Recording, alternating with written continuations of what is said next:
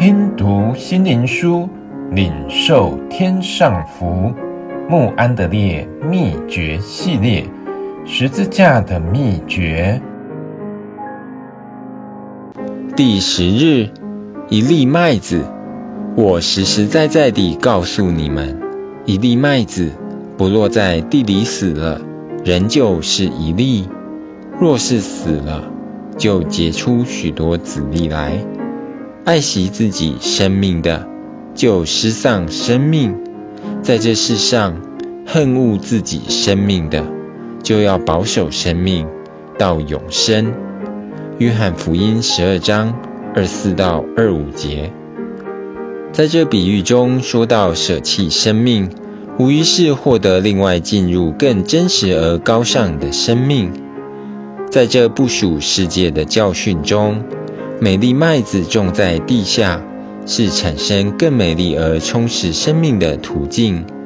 神的儿子是最合适的例子，在他尚未升天救赎百姓之前，受了不少苦楚和鞭伤。以至于死，这儿离钉十字架的时候很近，所以他呼召门徒说：“若有人要服侍我，就当跟从我。在世上恨自己生命的，就要保守生命，直到永生。即使能复活，因为基督本来可以不需要牺牲生命。”但为了顺服神在我们身上的要求，并降服死能产生生命的果实之不变定律，才为我们而死。我们自然应该付出更多代价，以至于致死亚当传下的老我。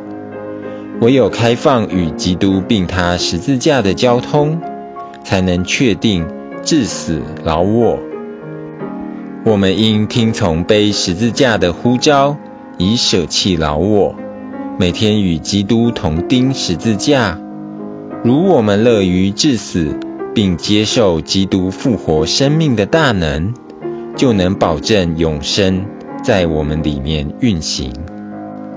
爱，了解这层真理的人何其少！让我们相信，在人不能。